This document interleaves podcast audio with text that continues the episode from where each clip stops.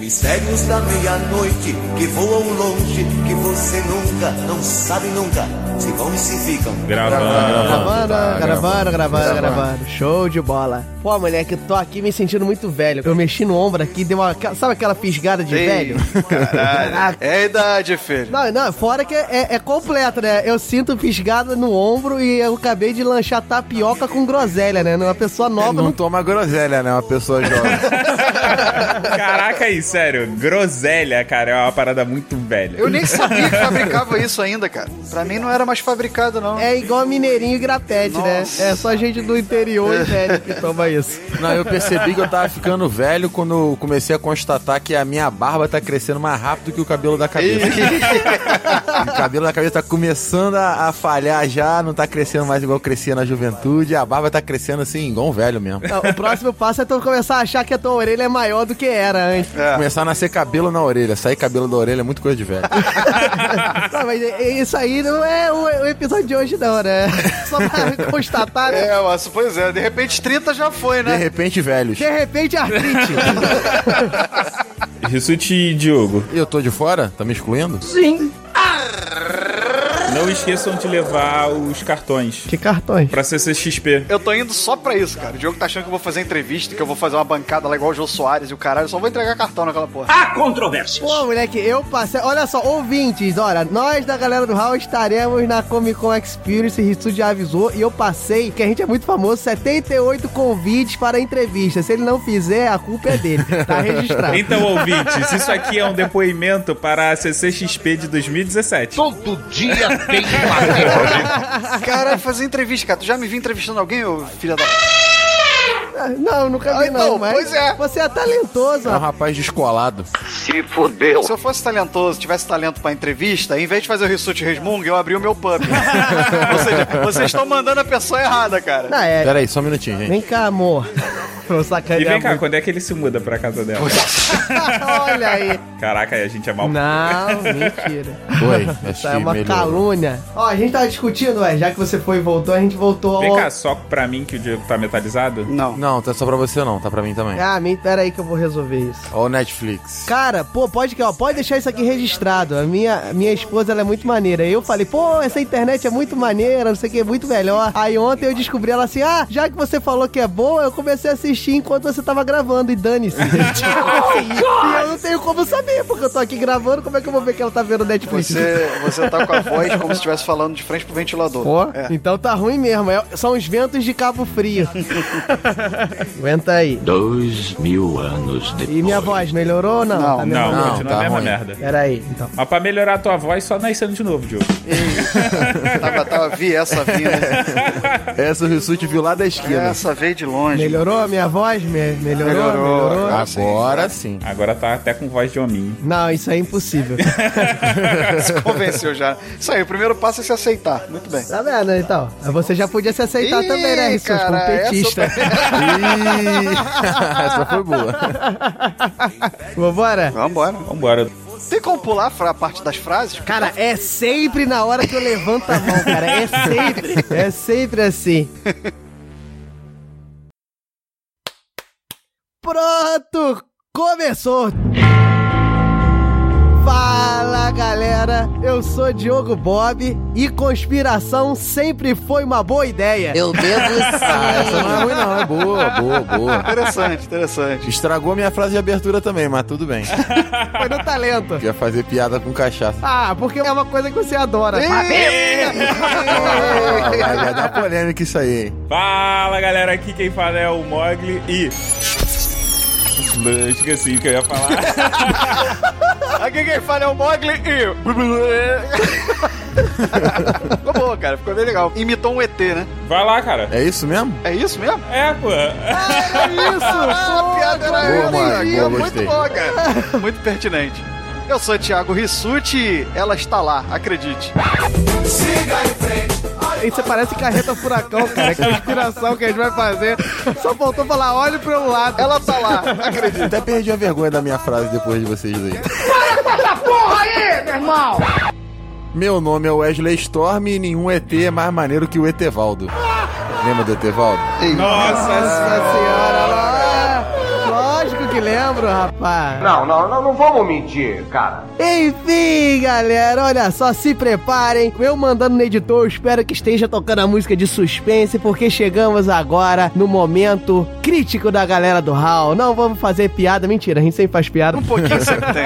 Mas nós estaremos aqui no nosso momento de suspense, mistérios e conspirações. Se prepare, porque nós estamos começando agora um novo quadro do Hall que tem periodicidade nunca antes descoberta e tempo nunca antes dito. Estamos no Hall das Conspirações. Hall das conspirações. Hall das conspirações. Meu camarada, hein? agora a gente vai ter esse aqui de vez em quando, sabe-se lá quando, o cast aqui falando das conspirações, mas a gente faz um pouco diferente, né? A gente não vai ficar falando das conspirações de todo mundo. Vamos falar da Área 51, meu camarada, tão falada, tão dita, mas a gente não vai falar, ela não vai ser um exemplo, e assim vai ser o podcast inteiro, não sei nem quanto tempo vai dar, mas se prepare que aí, ó, Área 51, Raulzito que descobre todos os mistérios do mundo, vai lá pro hall de mensagens que a gente tá aqui se preparando, meu camarada, pra ser atacado aqui pela NSC.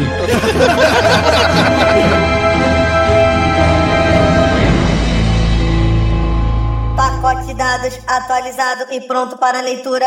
Tempo de encerramento estimado em 13 minutos 6 segundos. Andem logo. Vamos começar com a musiquinha, né?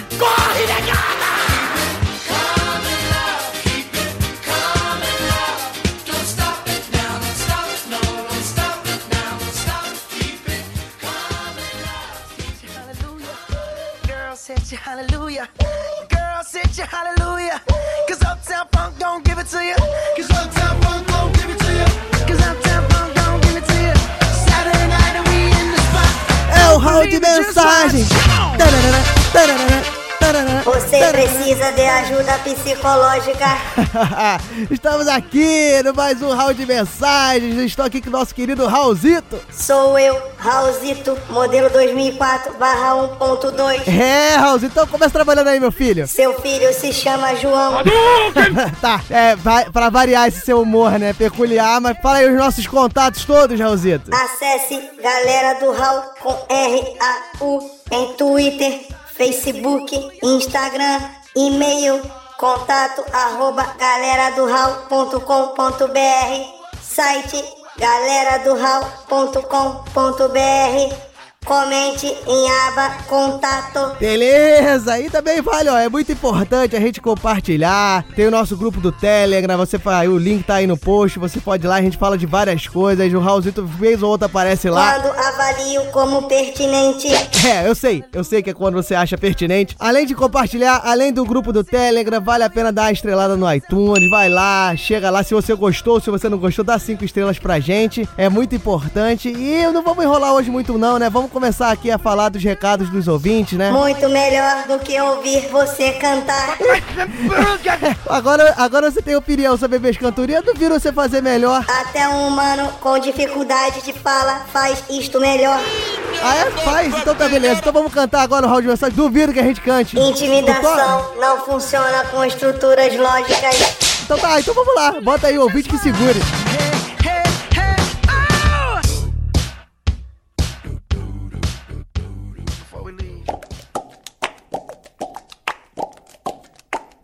Ativando modo hall de mensagens musical. Peço a compreensão de todos os ouvintes.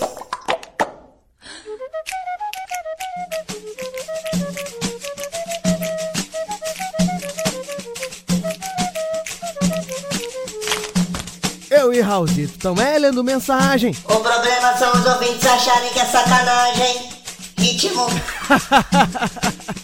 Eu e Raulzito estão é, lendo mensagem. O problema são os ouvintes acharem que é sacanagem. Eu e Raulzito estão é, lendo mensagem. O problema são os ouvintes acharem que é sacanagem. Primeiramente, não vamos falar de todo mundo, porque se fosse fazer isso ia dar um trabalho absurdo e eu simplesmente ia achar melhor ser surdo. Eu e o Bob estamos no hall de mensagem. O problema são os ouvintes acharem que é sacanagem. A primeira da lista se chama Ana Elisa. Gostou do episódio porque teve especialista. Indicou pra marombeiro e gostou da sala de justiça. Pra continuar com a rima, teve Jeff, o tenista, em seu primeiro episódio elogiou a sala de justiça e nessa embolada falou que deu muita risada. Eu e o Bob estamos no round de mensagem. O problema são os ouvintes acharem que é sacanagem. Teve o Tim Blue que adorou o episódio, enviou uma imagem pra gerar um falatório. Ela está nos comentários e se você não vê, a conclusão é que é um otário. Ele também falou que foi o melhor debate que se fez. O problema disso tudo é que só ouviu três e pra continuar rimando, só falando que agora é Luísa Fernandes. Eu e o Bob estamos no round de O mensagem. problema são os ouvintes acharem que é sacanagem. Eu e Raulzito estão é, lendo mensagem. O problema são os ouvintes acharem que é sacanagem. Na mensagem ela diz que o assunto não interessa, o pior é que isso rima com o resto não tem pressa. E no final ela conclui que o episódio da verdade ficou foi bom a beça. Eu e o Bob estamos no round de mensagem. O problema são os ouvintes acharem que é sacanagem. Agora tem e-mail de Thiago Ramos Melo. Nele ele diz que o episódio foi inferno, não consegue emagrecer e já perdeu a sua crença. Afinal, só perde peso quando tem uma doença. Eu e Raulzito estão é, lendo mensagem. O problema são os ouvintes acharem que é sacanagem. Ele também comenta que só fica no tentar. Depois do sermão do médico, pensa até em se regrar. O problema de podcast só ajuda a caminhar. Eu e o Bob estamos no round de O mensagem. problema são os ouvintes acharem que é sacanagem. No fim, agradece o episódio e ressalta que homens vivem em contraditório. Ser saudável é só pra rico que não usa ambulatório.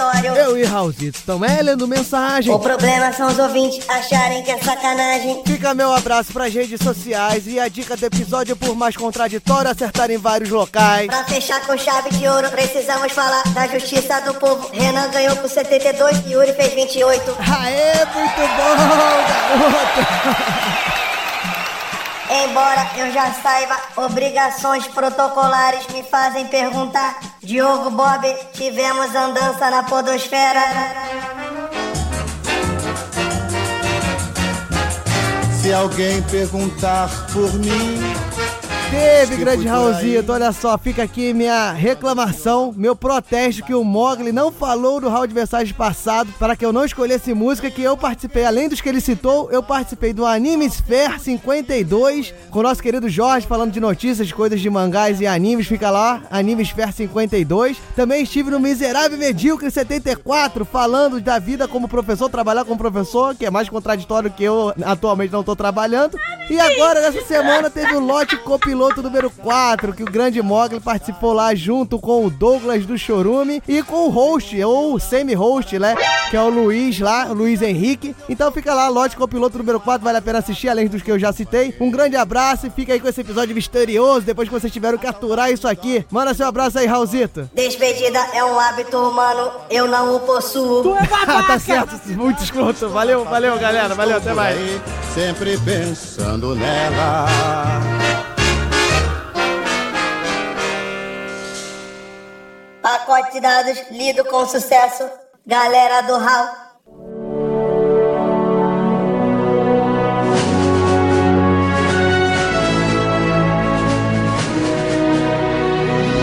Gravando. Gravando. Tá gravando. Olha, olha as folhas. Eu fico orgulhoso quando vai começar e eu escuto um monte de barulho de folha no podcast. Ah, já que é assim, calma aí. É, o Mote tá tocando punheta? São folhas isso? São folhas aí, ele quer ouvir barulho de folhas. Folha é essa aí, Moga? É a agenda telefônica? Enfim, ouvintes, mais um início zoado de um bloco da galera do Hall. Chegamos aqui, né? Eu tinha expectativa que começasse num clima tenso, mas nu- nunca tem jeito. Nossa senhora, a gente vai ser ameaçado pela CIA e começa assim, relaxado. É isso aí, meus ouvintes. Chegamos aqui no nosso primeiro cast sobre teorias conspiratórias. E vamos Mas falar. antes disso, Diogo, diz pra gente, defina teoria conspiratória. Vocês realmente acham que o cast que todo mundo prometeu que ia estudar, eu não ia achar que vocês iam me perguntar isso? Mas é pra que demônio, cara? Meus caros ouvintes, olha só, meu árduo trabalho, essa conspiração que me impuseram, né? Que eles se mancomunaram para que eu tivesse sempre que botar a origem das palavras. mentira! Teoria das conspiração, meu amigo. Eita, Vem. das conspiração. Analfabetismo. Teoria da conspiração, meu amigo. Eu não vou falar sobre teoria, porque não é o objetivo, né? Mas a teoria usada na teoria da conspiração seria a teoria no sentido mais popular, no sentido mais do povo, né? Do senso comum, não o pensamento científico, ou seja, é a teoria no sentido da especulação. E conspiração, né? Seria a especulação da conspiração. E conspiração vem de conspiratio, do latim. Ih, olha só, caralho. parece que eu tô falando o código da Vinci. Olha só. Conspiratio, que vem de acordo e plano. E conspiratio, por sua vez, vem de conspirare, que quer dizer concordar, né? De unir. Que por sua vez, literalmente, vem de com e inspirare, né? Que é com, é de junto e inspirare é de respirar, ou seja, respirar junto. E aí vem a minha pergunta: será que fazer sexo é uma conspiração, Rissuti? Responde aí isso. Cara, tem teorias envolvidas, né? Eu acredito que sim. tem gente, inclusive, que só conhece a teoria. Então conspira, Aí, né, olha, que já seja. tava fazendo bullying com os ouvintes, isso é vacilo. Ou seja, a teoria da conspiração, meus camaradas, nada mais é do que. Eu esqueci, aguenta aí. Seu.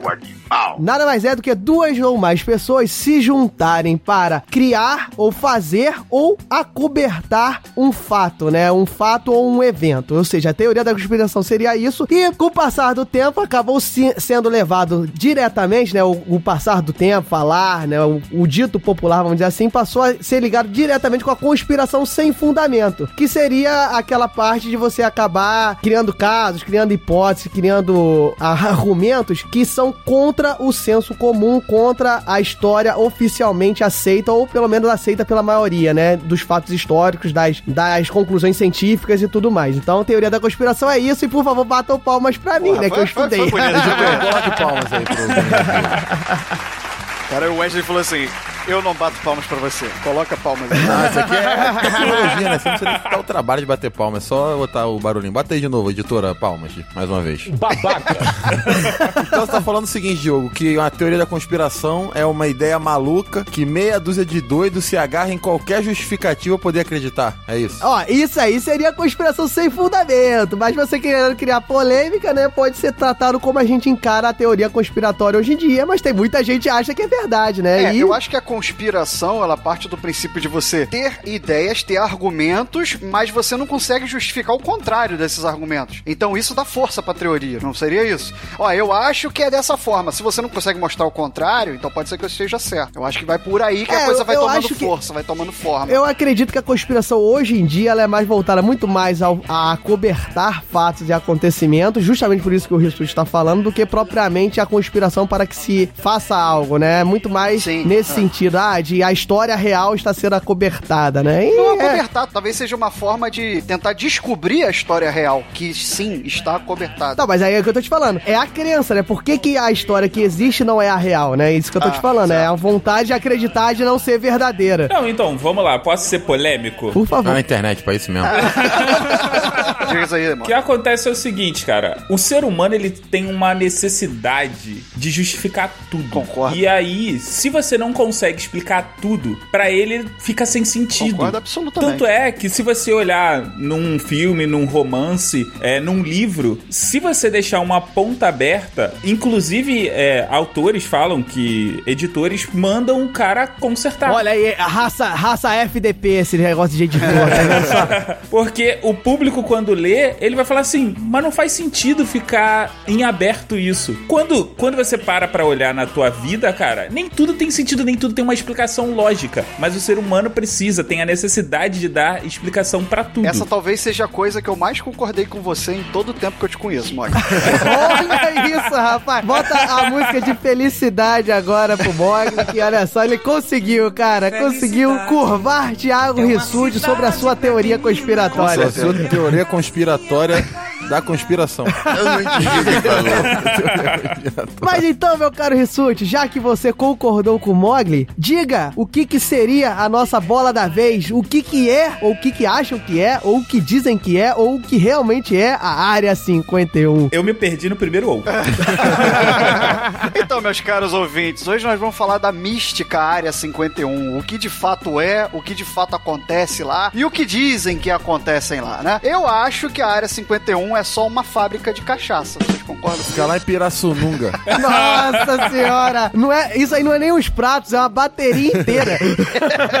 Não, mas se não for uma fábrica de cachaça, pelo que dizem, né? Ou pelo que consta nos documentos oficiais, a Área 51 é uma base militar da Força Aérea Americana, que ela foi construída em 1955, localizada no deserto de Mojave, que fica no sul de Nevada. Pra quem quer se localizar um pouquinho, fica relativamente perto de Las Vegas. Fica a 134 quilômetros de Las Vegas. Isso dá duas horas de carro. Olha a conspiração aí. Será que o, o que acontece em Vegas fica em Vegas vem daí? Olha só. Será? Será? É lá perto, ó. Então, é uma área restrita, extremamente restrita. É uma área grande, é do tamanho da Suíça, a área que, onde fica localizada essa área militar, que é cercada, que é extremamente vigiada. Você tem avisos quando você se aproxima dela de que os soldados podem usar até armas letais, ter uma abordagem letal contra você se você ultrapassar, se você insistir, não pode fotografar, etc. Ou seja, é uma área totalmente segura, onde teoricamente são feitos testes em aeronaves, em armamentos experimentais, treinamento militar, pesquisas científicas. Você tem lá uma quantidade de laboratórios onde são desenvolvidas armas químicas, armas bacteriológicas, testes nucleares, enfim. Isso é o Rissuti que tá falando, hein? Isso aí tá no Wikipedia.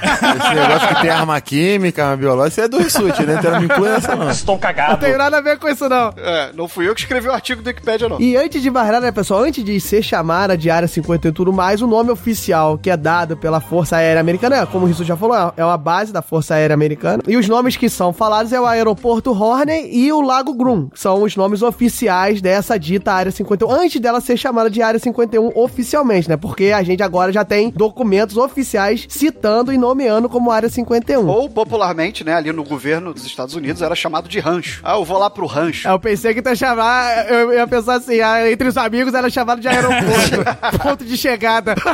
Então você falando, ah, eu vou lá pro rancho, torna até mais sigiloso ainda, né? Pra onde você está indo, efetivamente. O interessante é que ela nunca foi dita como existente, né? Até 94. Em 94, ela disseram que existe a Área 51, que é uma base militar secreta. Mas as informações do funcionamento interno, isso ainda é sigiloso. É, exatamente. Ganhou mais amplitude até pelo fato de, em 2013, teve um processo nos Estados Unidos que fizeram com documentos que eram ditos ultra secretos viessem a ser de domínio público, né? E nesses documentos existiam relatos nomeando como Área 51. Documentos sobre a existência, né? Isso, isso, Então, isso. Lá aí. dentro ainda é uma, uma incógnita. Não, lá continua sendo ultra Não, secreto. o que acontece é o seguinte: a área 51 sempre teve vários nomes. Um dos que eu acho mais engraçados é a chamada de Dreamland, que é a Terra dos Sonhos. E o motivo dela ter sido descoberta é, primeiro, que na verdade o governo americano nunca desmentiu. Sempre houve muito falatório sobre a existência, mas ninguém nunca deixou, ninguém nunca chegou e falou assim: não, ó, isso aí não existe, isso é tipo bobeira. Ela surgiu por conta do final da Guerra Fria. Não, final não, pô, bem no começo. É, no começo da Guerra Fria e por conta de uma. para não ter um problema de histeria, se eu não me engano. E o motivo de ter sido revelado foi porque alguns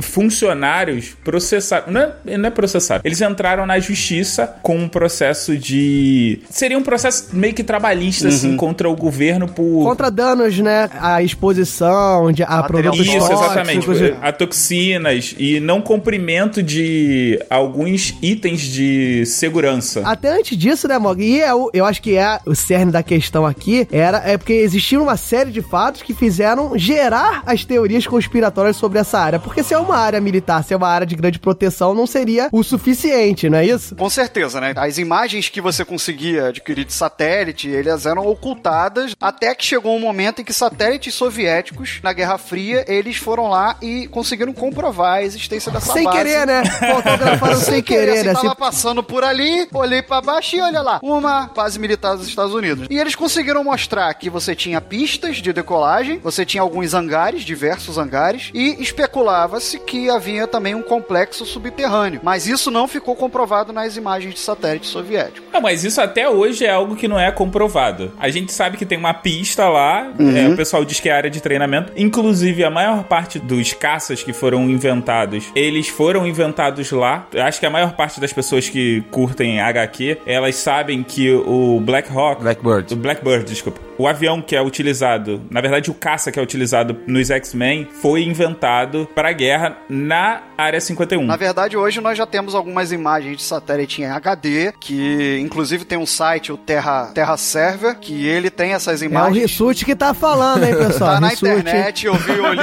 tudo, eu não criei nada. E, e essas imagens em HD, elas dão a entender, dão ali uma impressão de que há uma passagem, há uma entrada para um hangar minúsculo, ou seja, que seria como se fosse uma entrada subterrânea. Mas é, é só mesmo aquela visão de cima, com uma boa definição, que te dá essa impressão de ser uma rampa entrando né, na Terra. Mas É tudo teoria da conspiração. tô com os soviéticos, não dá, não dá ainda pra falar nada. Caraca, mas aí, que, que arquiteto de merda, né?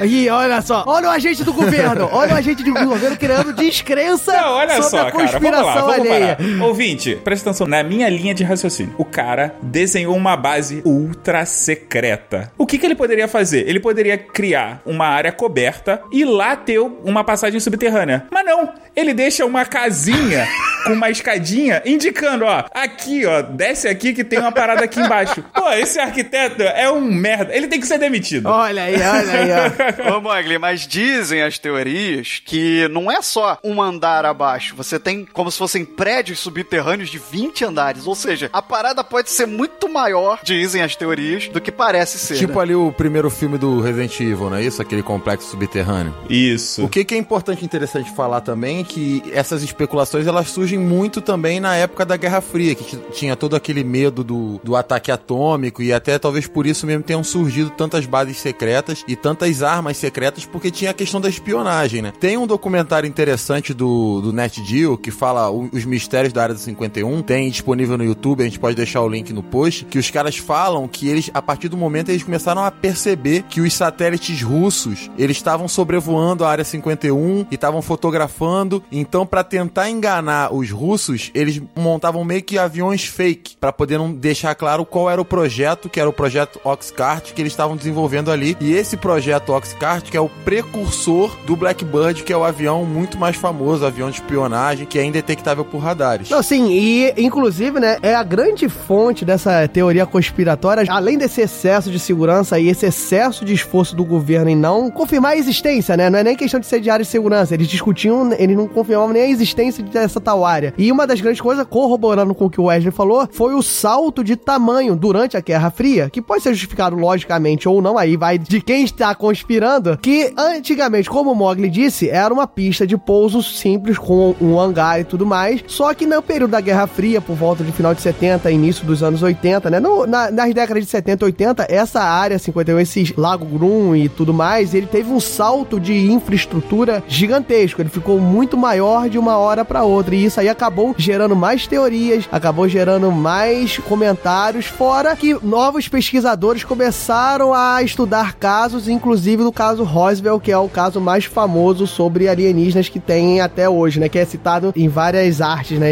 No cinema, nos quadrinhos e tudo mais. Exatamente, né? Em 47, né? Se você for parar pra ver a partir de que momento tomou-se maior proporção essa área 51, que foi em 55, é muito próximo. Exato, não, e, e a história do caso Roswell é que ele meio que sumiu na época dele, né? É o famoso caso, os ouvintes podem olhar aí no post e tudo mais, é o famoso caso do balão lá que o- os fazendeiros e tudo mais dizem que foi é, destroços de um disco voador, que após houve uma confirmação pelo governo americano e pelos repórteres, pelos jornais locais, que seriam um balão de testes do governo, que lá era uma área de teste de balão. Era uma. Geralmente são balões meteorológicos. Isso, exatamente. Pegaram, criaram um balão meteorológico que não é algo que serve pra meteorologia, só serve pra questionar a ufologia. Porque tudo é balão, balão meteorológico. Isso aí. E aí o assunto meio que morreu naquela época e ressurgiu nesse período da Guerra Fria. E eu acho que tem muito por conta do que o Wes tá falando, né? Da- das teorias de ataques, das teorias secretas, da teoria de que o governo estava agindo de alguma maneira. E isso meio que contaminou a população e fez. Contaminou no sentido não de achar mentiras, né? Porque a gente aqui não tá dizendo se é verdade ou se é mentira. Mas contaminou no sentido de investigar, né? De estar com os olhos atentos a essa ação do É, governo. uma coisa né? que reforça muito também o surgimento das teorias é que, teoricamente, a versão oficial diz que ali era uma base de testes de aeronaves. Então, vários protótipos de aeronave eram testados ali. Inclusive, esse próprio projeto que a gente já citou era uma aeronave que voava muito acima das outras aeronaves. Então, começou Era a... o Black Project, não é isso? Que era o projeto negro, que era dos aviões que eram indetectáveis pelos radares, não é isso? Exatamente. E aí, como os aviões eles partiam de lá, eles acabavam sendo avistados e começou a ter um grande surgimento de de OVNIs, né? Porque um OVNI não necessariamente é uma nave espacial, mas qualquer objeto voador não identificado, qualquer coisa que esteja voando que você não sabe o que que é, você classifica como um OVNI. Então naquela região começaram a surgir vários relatos de pessoas avistando coisas que voavam rápido demais, porque fazia tudo parte desse projeto. E o que acontece também nessa questão dos balões meteorológicos é que como eram projetos secretos, as próprias autoridades elas eram obrigadas a desmentir a confirmação de que eram aviões. Então você não podia alegar, não, era um avião secreto da CIA. Isso você não podia falar. Então você tinha que inventar que era um balão, um balão meteorológico ou qualquer outra coisa. É 10! Queria ter um filho assim. Mas também não desmentia o fato de ser um OVNI, uma, digamos assim, um disco voador ou não, né? Então ainda ficava essa dúvida. É até bom deixar registrado, né? OVNI existe. Se é disco voador ou não, são outros É, 500. o OVNI ele tá lá e é OVNI até que você mostre o que, que ele de fato é. Se ele não for caracterizado como nada conhecido, ele continua sendo OVNI. Ó, se você soltar uma pipa com lantejoulas e começar a brilhar no céu, até alguém ver que é uma pipa, é um OVNI. Ou dependendo se beber bastante 51, dá pra ver uns OVNI também. Pois é. Mas aí o ouvinte fala assim: ah, então UFO é ET, né? Ó, o professores americanos aí. Cadê? Quem se arrisca a falar o que, que é UFO? Ih, rapaz, Mogli. Mogli, nosso britânico aqui, pô. Eu não sei o O, o que, que é o O. Eu vou pesquisar aqui rapidinho. Unidentified Flying Object. Agora o poder da edição faz o barulho da magia. Hadouken! E o Rissuti vem falando, mostrando que ele sabia. Unidentified Flying Object. Aê. Aê. Palmas para isso. Palmas para o Rissuti, nosso menino britânico. Palmas digitais. Mas nada ganha credibilidade e ganha assunto geral da nação e passa a virar verdade se não tiver alguém falando que aquilo é verdade, né não, Rissuti? Com certeza. então, o que a teoria traz, né, juntando os fatos aí do caso Roosevelt e da Área 51, é que aquela nave que caiu lá no Novo México, ela estava guardada, ela está guardada na Área 51. A Área 51, ela foi feita também com o propósito de receber esses destroços, inclusive com a tripulação. A tripulação é dita que alguns morreram, outros ficaram vivos e dizem ainda que eles estão vivos até hoje. Até hoje são mantidos em cativeiro. É, foi o Will Smith que puxou lá com, Exatamente. com o paraquedas. Os que foram mortos, obviamente, passaram por autópsias e tudo mais. E aí a nave tá lá, em teoria, onde ela vem sendo estudada com um processo de engenharia reversa. Ou seja, você tem o objeto construído, agora você vai tentar destrinchar e saber como é que aquilo funciona. Isso daí deu origem a patentes, em teoria, como Eu pensei que era filmes. filmes, livros e patentes, como fibra ótica, óculos de visão noturna, entre uma série de outros produtos. Os X-Men. Então essa é a teoria. A teoria é que na área 51 tem um monte de aviãozinho, mas naqueles 20 andares no subsolo é repleto de tecnologia e corpos alienígenas. Ou seja, resumindo, tem um monte de papo pra cachaceiro. Olha aí os pratos de novo.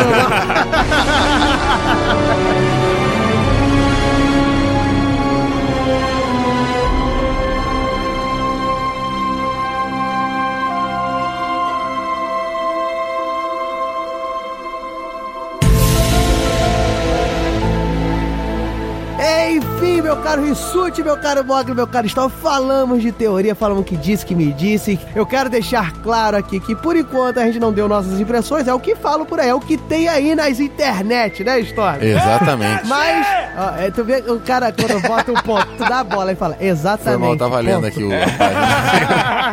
Eu só concordei. Então eu vou trocar, vou trocar pra pessoa que tá sempre aí no apoio, no- na animação, a pessoa que nunca reclama da vida. Vamos falar agora do que tem de fato, que tem registrado e documentado em relatos. Não é isso, meu caro Rissuti? Cara, Cobre. cara que nunca reclama da vida. Ok, ok. Boa tentativa. Mas então a gente traz agora alguns relatos, né? Como, por exemplo, do físico Robert Lazar, que disse que trabalhou na área 51 entre 88 e 89. E nessa entrevista, né, que vai estar aí no post pra quem quiser conferir, ele traz o relato das coisas que ele presenciou lá dentro. Ele disse que foi chamado para um projeto ultra secreto do governo e quando se deu de frente com aquela aeronave num dos hangares da área 51, ele achou que fosse algo de uma tecnologia muito avançada da Força Aérea Americana. Quando ele entrou na aeronave, é que ele percebeu o que estava acontecendo, né? Porque era um maquinário totalmente diferente, a poltrona não era feita para medidas humanas, era algo muito menor, assim como todos os outros comandos da nave. E aí ele percebeu. Ele disse, né, na entrevista que são cadeiras de, pra, tipo assim, de altura 30 centímetros, ou seja, para proporções que não são as humanas mesmo. Negão da piroca. Exatamente, né? Ele então ele traz o relato da- das coisas que ele viu lá dentro. Ele falou que tem um setor chamado S4, que é um enorme complexo subterrâneo que ocupa toda uma área abaixo de uma cordilheira de montanhas, na verdade. Ainda bem que não é o Note 7, né? Já pensou?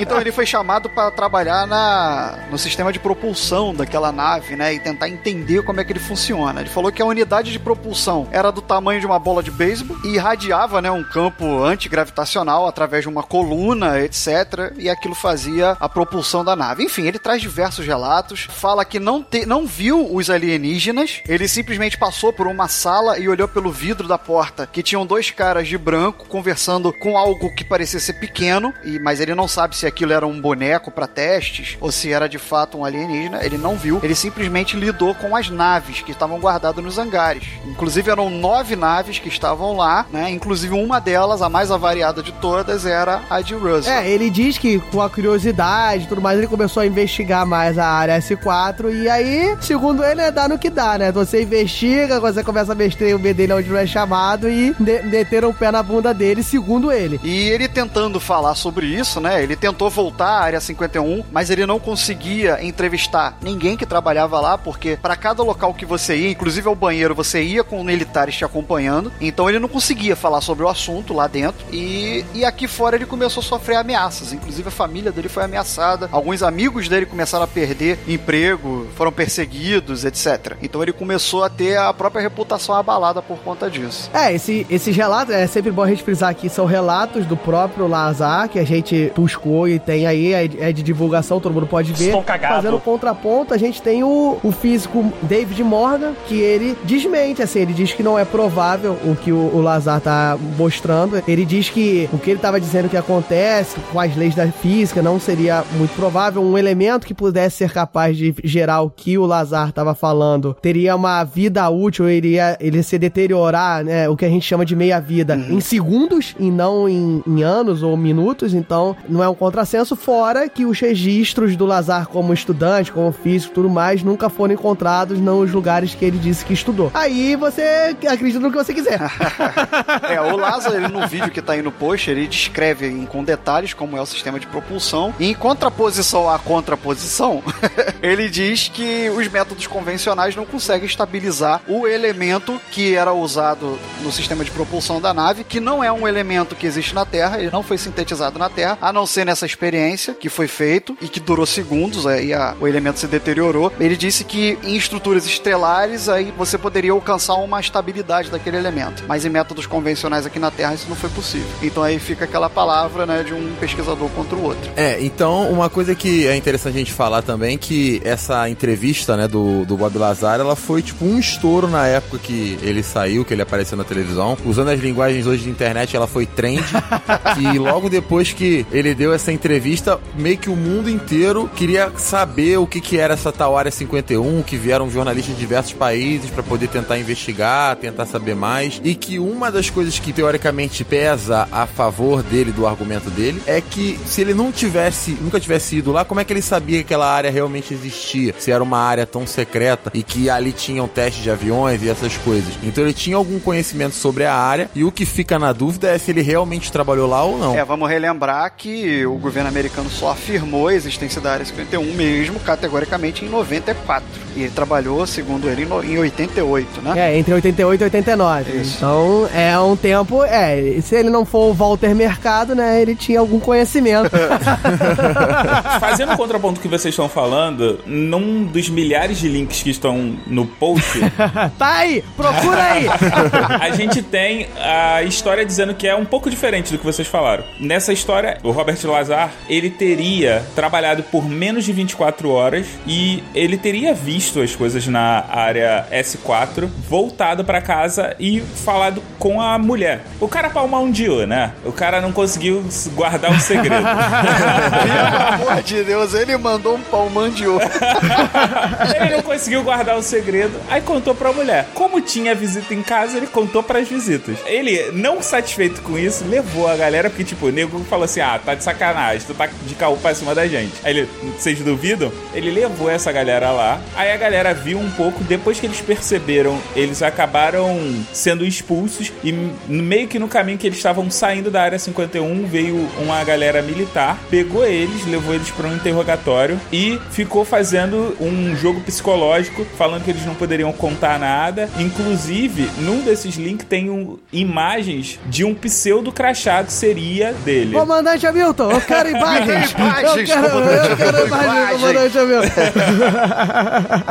Enfim, olha só, vocês tirem as suas conclusões e fica aí um trechinho do que o nosso querido Bob, olha só, meu xará, falou. Com uma dublagem bastante característica. Uh, Então, Bob Lazar, conte-me o que aconteceu quando você entrou lá. Era um ambiente militar. Não havia uma atmosfera científica. Havia muita segurança e uma escolta armada. Acompanhava você em todo lugar, até no banheiro. Todas as portas se abriam e fechavam com seu crachá. E a atmosfera era muito opressiva. Agora me conte, quanto tempo você ficou lá antes de ver a nave pela primeira vez? Eu estava uns dois dias quando vi a nave. E qual foi a sua impressão e o que você sentiu quando viu a nave? Senti algo muito. Voltando um pouco quando eu vi pela primeira vez, foi ao entrar no hangar. Eu pensei, isso explica os avistamentos de OVNIs. É só uma aeronave militar secreta que estamos criando. Morreu aí.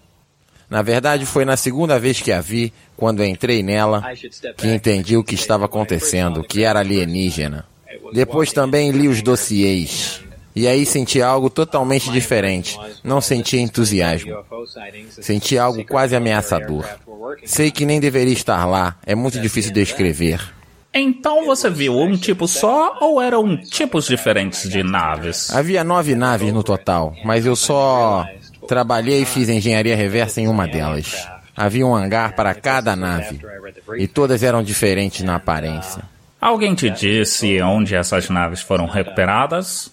Não, absolutamente. Muitos já especularam a respeito, dizendo que elas foram bombardeadas ou caíram, mas elas estavam intactas. Portanto, isso deve estar errado. Você, por um acaso, pode descrever o interior de alguma nave alienígena? É bem simples, tem tudo uma cor só. Um cinza claro, a mesma cor do exterior. Bem brega. Não há ângulos em lugar nenhum. Todos os instrumentos, os assentos, os amplificadores, tudo tem cantos arredondados, como se fosse de cera. Levemente derretida, até onde as paredes encontram o chão. Tudo termina em curvas. É muito simples e amplo, o espaço é mal aproveitado. Existem três níveis no nível inferior, ficam os três amplificadores que balançam. O central é por onde você entra, onde ficam os assentos. E ao nível superior, menor, não tive acesso, não sei como é. E onde acha que ela foi construída? É alienígena, sem dúvida. Por quê? Para começar, nós fazíamos engenharia reversa. Se fosse americana, não estaríamos tentando descobrir como ela foi construída. Além disso, o tamanho dos equipamentos lá dentro, o tamanho dos assentos, os materiais usados, tudo era completamente alienígena para nós. O combustível, o elemento 115, não existe. Por esses fatos, além do dossiê que diz que ela era alienígena. Uma das minhas funções era descobrir exatamente isso. Eles fizeram alguns progressos, mas não sei há quanto tempo estavam analisando a nave. Se há um ano antes de eu chegar ou há dez, mas parecia que poucos progressos tinham sido feitos. houses the amplifiers themselves that swing Depois dessa bela interpretação única, essa dublagem aí, é House Pictures Television Entertainer. é, vamos botar aqui que tudo que o, o Storm falou e o Mogli contrapôs, esse murmurinho, esse furor, foi ainda mais acentuado por Quem relatos. falou fui eu, por-. Oi? Quem falou fui eu. Mas é que devem levar em Tá conta bom, que tá bom, não tem problema. nenhum tirando meu Calma, brilho, Rissuti, não. Tudo porque o Rissuti, o Storm e o Mogli falaram, olha só.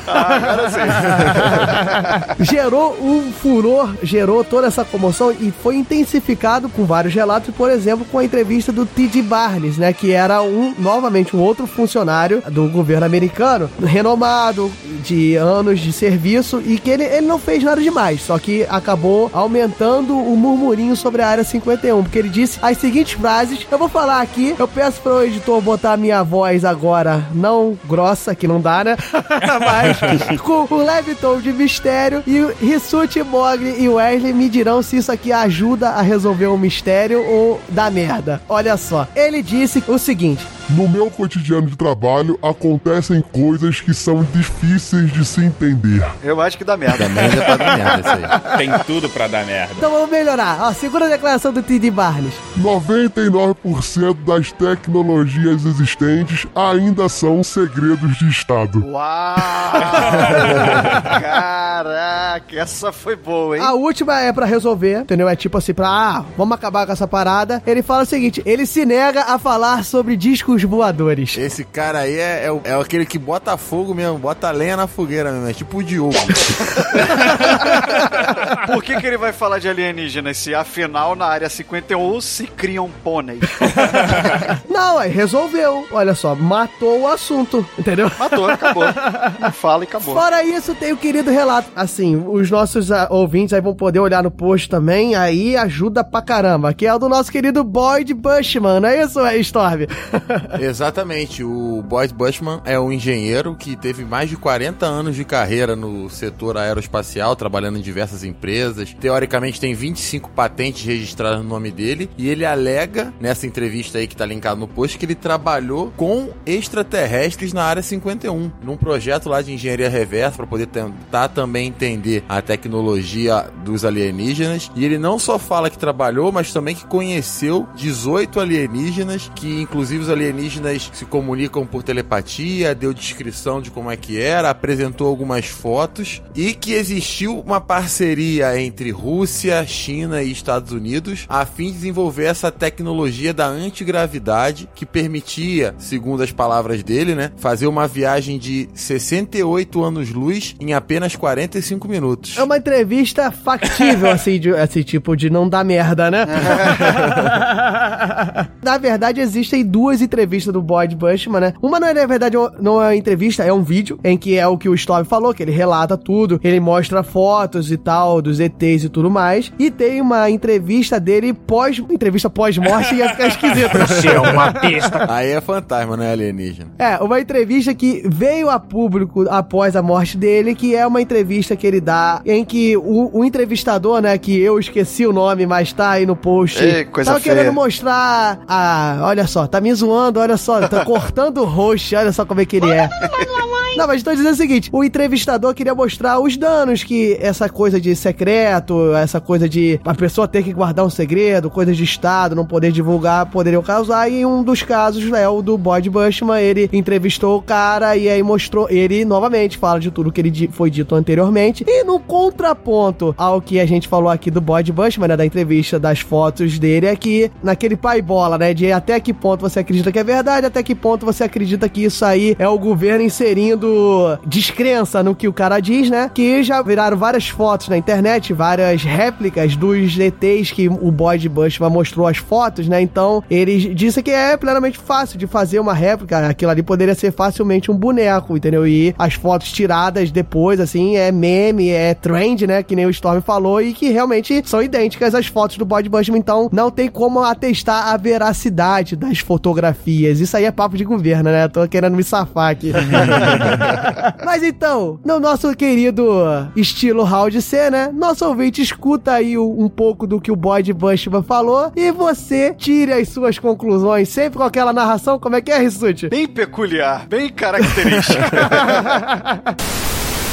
So you go out with your sup- superior. Yes. You fly out. Então, você foi lá com seu superior? O que aconteceu? Você poderia descrever o processo? O que você viu lá? Eles nos levaram cerca de 25 quilômetros até a base S4.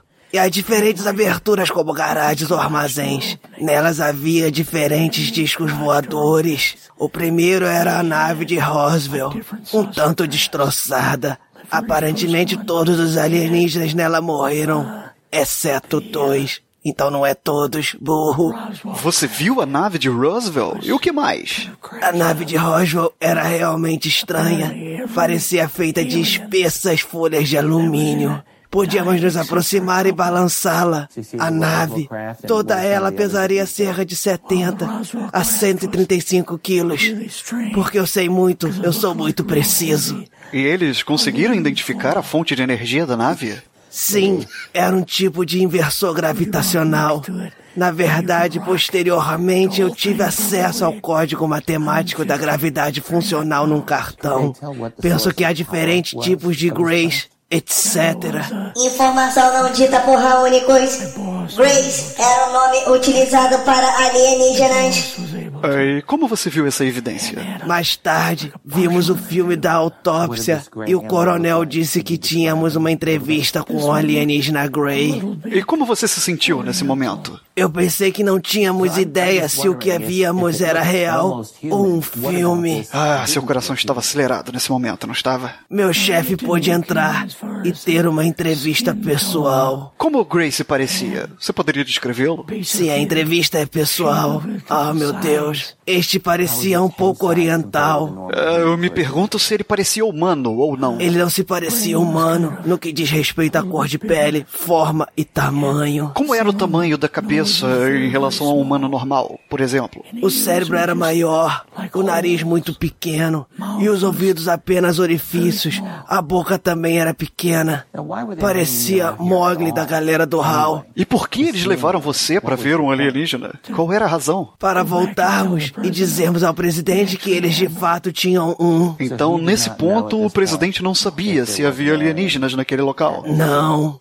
E quanto a hoje, eh, você está vindo a público e isso ainda é uma informação sensível, mesmo que antes você tenha mencionado sobre a expiração do prazo de segurança após certo período de tempo. Ah, você ainda está preocupado? Quando Linda me telefonou, o telefone dela estava grampeado.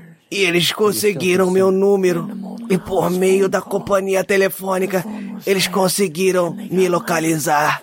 E na época nem tinha Google Maps. E quando eles o encontraram, o que aconteceu?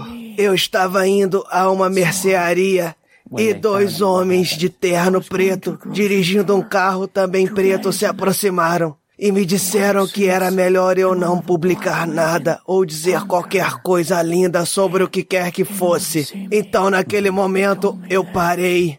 O nome dele não era Will Smith. Sim, melhor permanecer anônimo.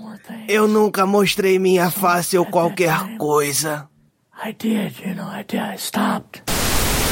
É, o que acontece a gente percebe é que a área 51 é até hoje uma região muito vigiada, né? Uma coisa que é interessante é que se você colocar uma busca no YouTube, tem vídeo de algumas pessoas que se aproximam da área 51 até poder gravar vídeo. Então tem vídeo, por exemplo, que vamos deixar o link aí no post, de dois caras que chegam de moto e aí vem uma caminhonete e parar os caras, e os caras dão dura, eles filmam a placa de que se a partir do ponto que eles passam por aquela placa, eles podem sofrer ataque letal. Então tem toda essa mística em volta e realmente o governo ele toma conta de maneira muito grande dessa área, independente se isso for só uma área de teste de aeronave ou se realmente tiver guardado alienígenas, o governo americano ele protege essa área de maneira muito veemente. É, de uma forma ostensiva, né? Enfim, aí falando do governo, né, a forma como o governo protege, a gente vê aí as declarações de alguns presidentes, né? Por exemplo, Barack Obama disse que uma das coisas boas de ser presidente dos Estados Unidos é saber toda a verdade sobre a área 51. Amigo! Olha aí, ó.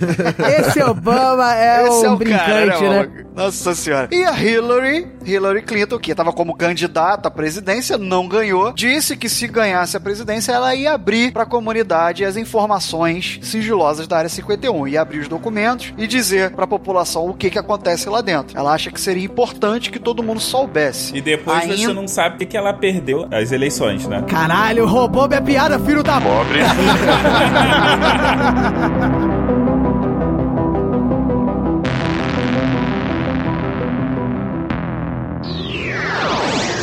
Enquanto isso, na sala de justiça.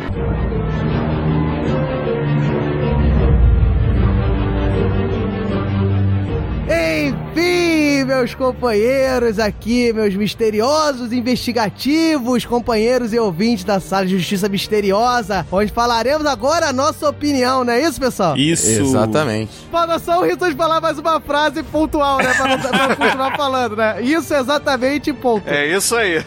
Daremos nossa opinião se, somente se, formos para a sala de justiça. Caso contrário, você pega a sua opinião e. Enfia no cobre.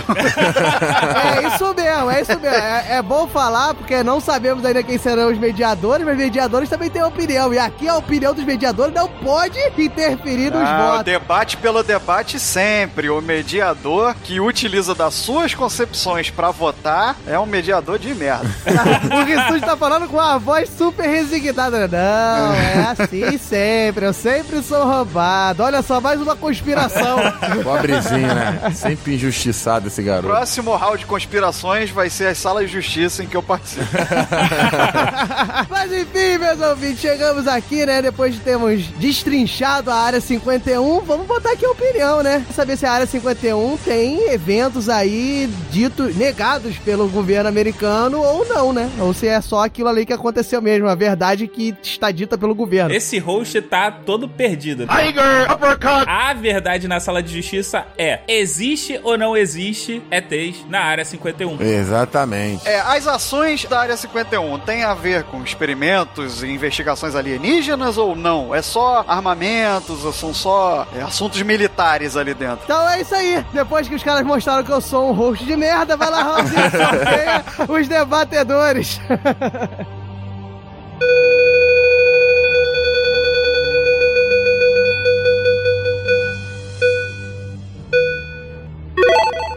Debatedores sorteados: Diogo Bob, Wesley Storm. Mediadores: Mogli, Thiago Rissuti. É, chegamos aí. Ó, o Raulzito me sacaneou, sacaneou o Wesley Storm, né? Botou a gente na encrenca. e botou o Rissuti e Mogli como mediadores. Vamos ver aí, ó. O Rissuti ficou choramingando aí no início. Acho que o Raulzito fez de propósito. Botou ele aí pra ver se a opinião dele vai prevalecer ou não. E agora? Exatamente. Vamos ver como é que esse menino vai votar. Vamos ver a imparcialidade É, dele. Vamos ver como é que vocês vão argumentar, né? Não como eu vou votar. Não fica nervoso não, Rissuti. Explica a sala de justiça e pronto. Fala aí como é que não funciona. tô entendendo essa marcação comigo. Enfim, meus caros ouvintes, como é que funciona a nossa sala de justiça? Fala pra mim. Babaca, vocês vão procurar ídolos melhores do que esse lixo Cara, aqui. estrelinha, né? Tá tipo cantor. Fala pra mim. Levantou o microfone. Apontou o microfone pra galera e tá esperando o pessoal cantar. Tô esperando. Manda aí por e-mail, contato arroba galera do Raul. Manda pra mim como é que funciona. Então, olha só, a gente tem aqui o sistema 90, 60, 30. Cada um dos debatedores vai ter 90 segundos pra argumentar, 60 segundos pra rebater e 30 segundos finais onde os alienígenas vão ser todos postos pra fora de suas tumbas. Pô, ele misturou cadáver com alienígena. Fez uma zona aí Ué, agora. mas diz que tem alienígena morto lá. Vamos ver se alguém me convence disso ou não. Mas antes da gente dar prosseguimento, quem vai defender cada lado? Eu vou defender que não tem alienígena nenhum lá não, cara. É só a base militar mesmo, tem uns armamentos, mas alienígena mesmo não tem não. Cagão. E eu vou defender que eu serei abduzido em 3 segundos depois da sala de justiça. Os homens de preto vão bater na porta do Diogo e falar assim: queremos conversar. É isso aí. É isso aí, boa. Exatamente. Bom. Então, né? Quem vai começar essa bodega, hein? Diga aí, ô mediadores. Agora eu tenho que sair do papel aqui de host dessa bagaça. Quem tem o direito de escolha da pergunta idiota é Storm. Diga para os ouvintes: você é idiota de ser o primeiro ou você quer deixar o seu oponente? Quero ver se é macho de ser contra a cultura. Ele não é mentira ser contra a cultura. Quero ver aí se ele vai querer Olha a começar. psicologia Não, não, reversa. Dioguinho, Dioguinho pode começar. Então, Diogo começa. Diogo, está pronto para começar? Não. Vai, vambora. Mas, infelizmente, no toque de 3 segundos você inicia, beleza? 1, 2, 3, valendo. Bem, meus queridos ouvintes, né? Vocês já sabem que eu tô aqui pra defender a existência de seres sobrenaturais, não sobrenaturais, né? Extraterrestres fora da Terra, aí na área 51. E eu digo que é muita petulância da nossa parte achar que todo mundo, todos os relatos que foram feitos até hoje são mentira. É aquele velho ditado: toda coisa, toda brincadeira tem um fundo de verdade. Então os caras estão falando sério. Que qual motivo que o cara teria? Se promover? Ah, eu sou um maluco que foi expulso da área 51. Ah, eu sou um cara que quero perder todos os meus direitos no governo. Qual seria o motivo de o cara estar inventando a mentira? Óbvio que pode existir um exagero. Pode existir um exagero do cara ter visto menos coisas, ter visto coisas menores, mas com certeza algo ali extraterreno tem grande chance de existir, meu, meu caro ouvinte. Você vai colocar agora que o governo é o senhor da verdade, o governo que fala todos os pontos, o governo que mostra toda, tudo certinho. Um minuto. Você vai querer dizer agora que tudo que vem por conta do governo, por conta de organizações oficiais que têm o dever de manter a sanidade, manter, conter a histeria popular, você acha que realmente essa entidade vai falar toda a verdade pra você? Claro que não. Eles vão encobrir, eles vão Dez. colocar coisas assim pra apaziguar. Então, o meu voto é que realmente existe. Esses caras não iam ver coisas ali estranhas de bobeira, não iam botar a sua índole, a sua Oh. fama, né? O seu, Acabou o seu- clamor popular. o seu- É, o clamor, a sua visão, a sua É. imagem. Extrapolando o tempo aí, pô. Nitidamente o candidato desrespeita as regras. Exatamente. Mas mandou um fora Temer, falou que o governo encobre as coisas. Tô só Olha de só, olho. Rissuti, o petista aqui é você. Não me mete esse Rissuti resmunga, não. Enfim. Wesley Storm, preparado? Pronto, pronto. 90 segundos. Ao toque de 3 já vai. Já, já, já vai. Nossa Ah, me enrolei então, mas tudo bem. Vamos então. É, falando aqui um pouquinho, o que eu tô querendo dizer é o seguinte: que não tem esse negócio de alienígena nenhum na área 51. Existem diversos projetos sérios feitos por cientistas que buscam ter algum contato com vida extraterrena. Você acha que se tivesse alienígena lá, isso já não seria, pelo menos do conhecimento da, da- dos cientistas? É só meia dúzia de maluco que fala que tem alguma coisa, que viu alguma coisa, que na verdade eles estão só querendo aparecer mesmo. O cara às vezes tá no final da vida, tá carente, tá desiludido, não sabe mais o que faz, ninguém liga, o filho não visita no hospital e o cara quer chamar a atenção de alguma forma e sai inventando essas histórias, ou então é só um maluco qualquer que faz isso. E uma coisa que é importante é você negar esses, esses argumentos desses caras. Não é que você está excluindo ou sendo petulante. É você está usando o pensamento científico. O pensamento científico ele diz que você tem que seguir pela ideia mais simples. Então, o que, que é mais simples que a, é, que a área 51 ela seja uma base onde a pessoa está testando armamento, testando aeronaves, segredos militares que precisam ser escondidos por conta de espionagem, ou que tem um monte de ETs, seres intergalácticos do não sei da onde, homenzinhos verdes. Isso é uma possibilidade muito absurda. E aí que tem contato das pessoas, que tem a parceria entre entre os americanos e os ETs. Dez. Então é uma ideia tão esdrúxula que ela naturalmente ela acaba sendo descartada. Ainda tem cinco? Acabou. E acabou. Canta uma música. Diogo Bob, pronto pra rebater o Wesley Storm, que disse que você tá aí maluco, igual as pessoas que disseram que viram alienígenas na área 51? Não, não só maluco, falou que tá velho decrépito. Olha só. Praticamente isso. Velho decrépito e que a família não visita. Diogo foi abandonado pela família, segundo Wesley Storm. Então agora defenda-se em 60 segundos, valendo. Não, eu vou, eu vou botar mais uma vez que a fala do Wesley Storm já mostra a petulância de falar, ah, as coisas são esdrúxulas, você vai pelo pensamento mais fácil. Cara, e eu novamente bato na tecla. Não quer dizer que tudo que tenha sido relatado, óbvio que pode ter sido, ter sido uma histeria, pode ter sido exagerado, mas é muita petulância você acreditar que realmente é uma coisa impossível de acontecer, é uma coisa que não existe. Você colocar, ah, temos que botar as informações oficiais, informação oficial por informação oficial, 30. meu caro Wesley Storm. Em 70 não, não existia tortura. Em 70 no Brasil não, tinha, não existia tortura. 20, 30 anos depois que a gente veio saber que existia. E aí, o que, que você vai me dizer? Que a gente tem que confiar em todas as informações que são passadas, que o governo não tem, que o governo não tem um papel de controlar a informação, que não tem um papel de manter o- a população num nível de paz. Você vai votar isso? Eu acredito que não. E com relação a extraterrestres, cara, você também não tem a menor noção se é esdrúxulo ou não a teoria. Acabou. Rapaz, outro fora Temer. Queria dizer nada não, mas... o Ressante quer arrumar mais um, uma coligação agora aqui, quer arrumar mais um filiado. Tô me fazendo aqui. Enfim, Wesley Storm, seu corrupto de merda, segundo o Bob. Pronto? Pronto. 60 segundos pra Wesley Storm, valendo. Não, o Diogo ele tá querendo sair do foco principal do da que ele tem que defender, né? Porque eu não tô dizendo que não existem segredos, e não existem armamentos sigilosos, não existem tecnologias que são escondidas pelo governo, ou até mesmo pessoas lá dentro. O que você tem que defender é que tá cheio de ET passeando de bermuda florida e óculos escuros dentro da área 51, o que não é verdade. Você não tem ETs. Você vai ter sim, vai ter novas armas, talvez até armas químicas, coisas que são testes secretos, talvez até testes com seres humanos, mas tudo feito com coisas do planeta Terra. Você não vai ter uma invasão alienígena. E não é questão de pensamento mais fácil, é o pensamento mais simples, é o pensamento mais óbvio. Porque quando você está falando de ciência, e esse aqui é um podcast comprometido com a ciência, a gente precisa de provas, a gente precisa de evidências para comprovar. E você não tem evidências de que tem ETs na área Cinco. 51. Então, cientificamente falando, você não pode dizer que tem, como você deveria dizer, mesmo assim não tá dizendo. Fala um pouquinho, Mogli. Trabalha, filho da Não, é porque eu tava anotando aqui, eu tava anotando aqui. Tava fazendo anotações. Eu estou trabalhando, estou fazendo anotações. Trabalho, o cara tá anotando tipo a entrevista. O Wesley Storm chamou na responsabilidade do podcast. Tem compromisso com a ciência agora. é, rapaz, tá vendo só como é que o cara induz? E o Wesley Storm mandou um Ciências Sem Fronteiras é aqui. Enfim. E aí, Diogo, você tá preparado? O que, segundo o Rissuti, é botar sua camisa vermelha e gritar fora Temer nos 30 segundos finais? É, né? Vamos ver o que, que vai rolar agora aqui, né? Nessa, nessa bagaça aqui. Vambora, então rodada final, Diogo Bob, 30 segundos, valendo. Cara, você quer falar, quer mudar sempre o foco, entendeu? Eu tô falando alienígena desde o início, tô dizendo só que não necessariamente tenha tudo que foi relatado.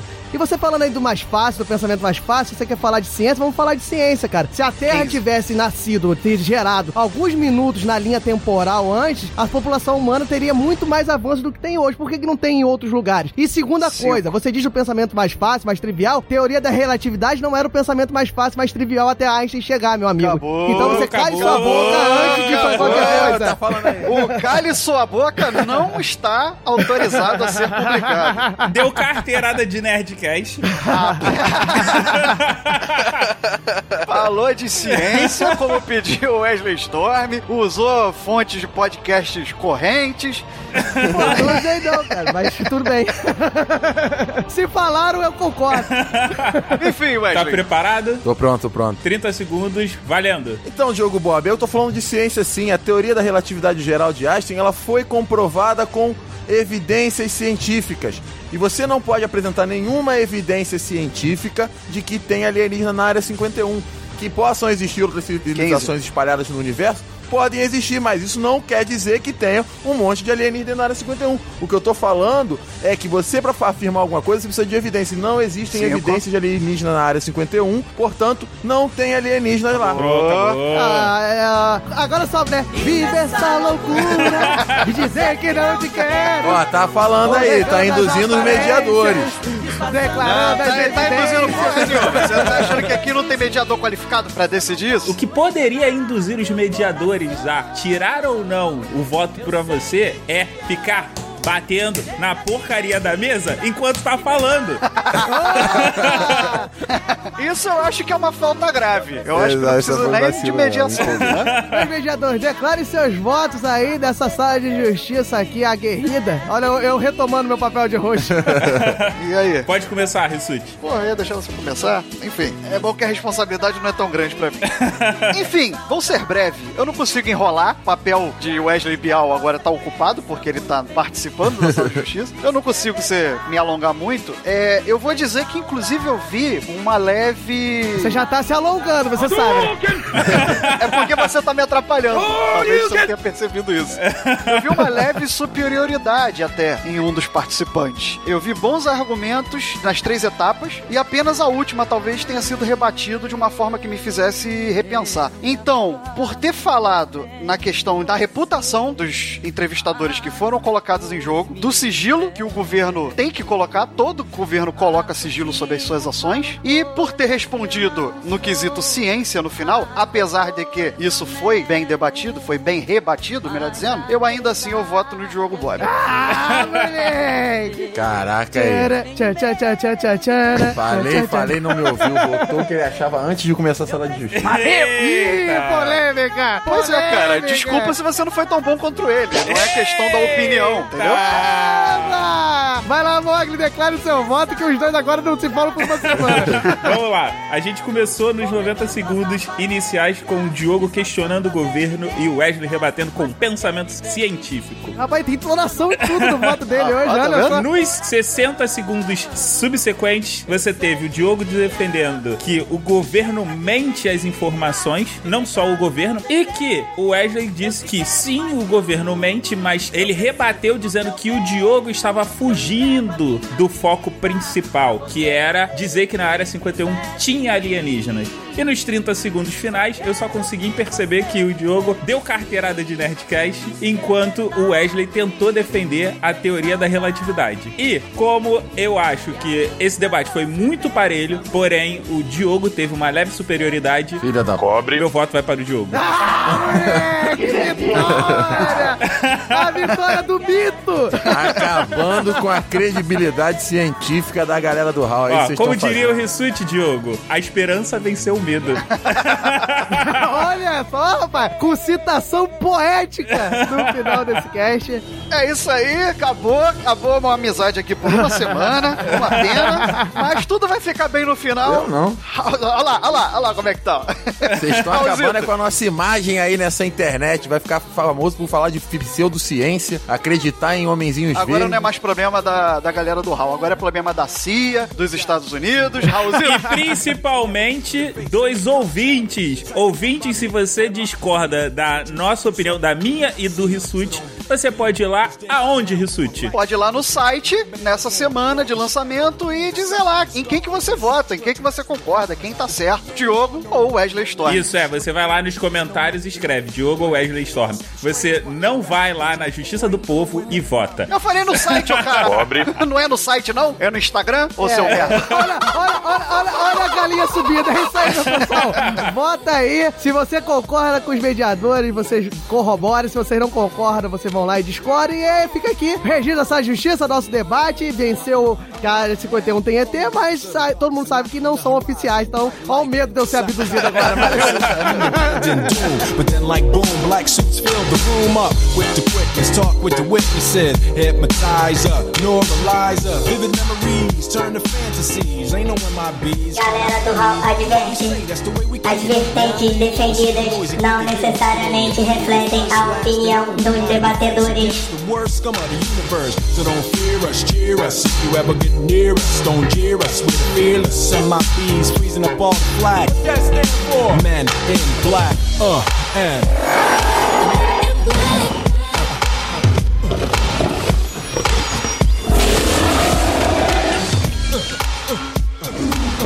Vencedor, Diogo Bob. Galera do. Let me see you just bounce it with me, just bounce with me, just bounce it with me. Come on, let me see you just slide with me, just slide with me, just slide with me. Come on, let me see you take a walk with me, just walk it with me, take a walk with me. Come on, and make your neck work. Now freeze.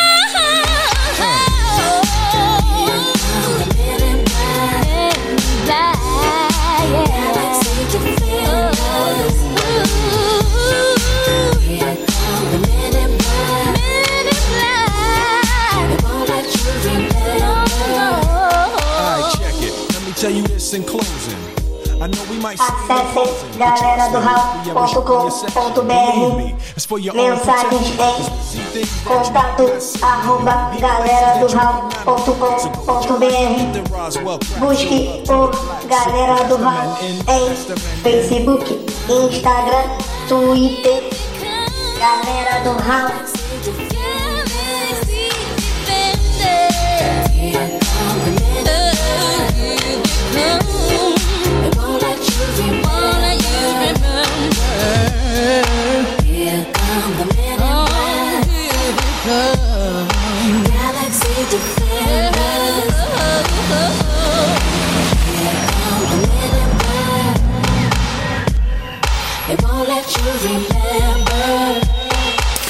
Sorry. Como é que tá, velho? Há quanto tempo tu trabalha aqui no jornal? Classificados do hall iniciado.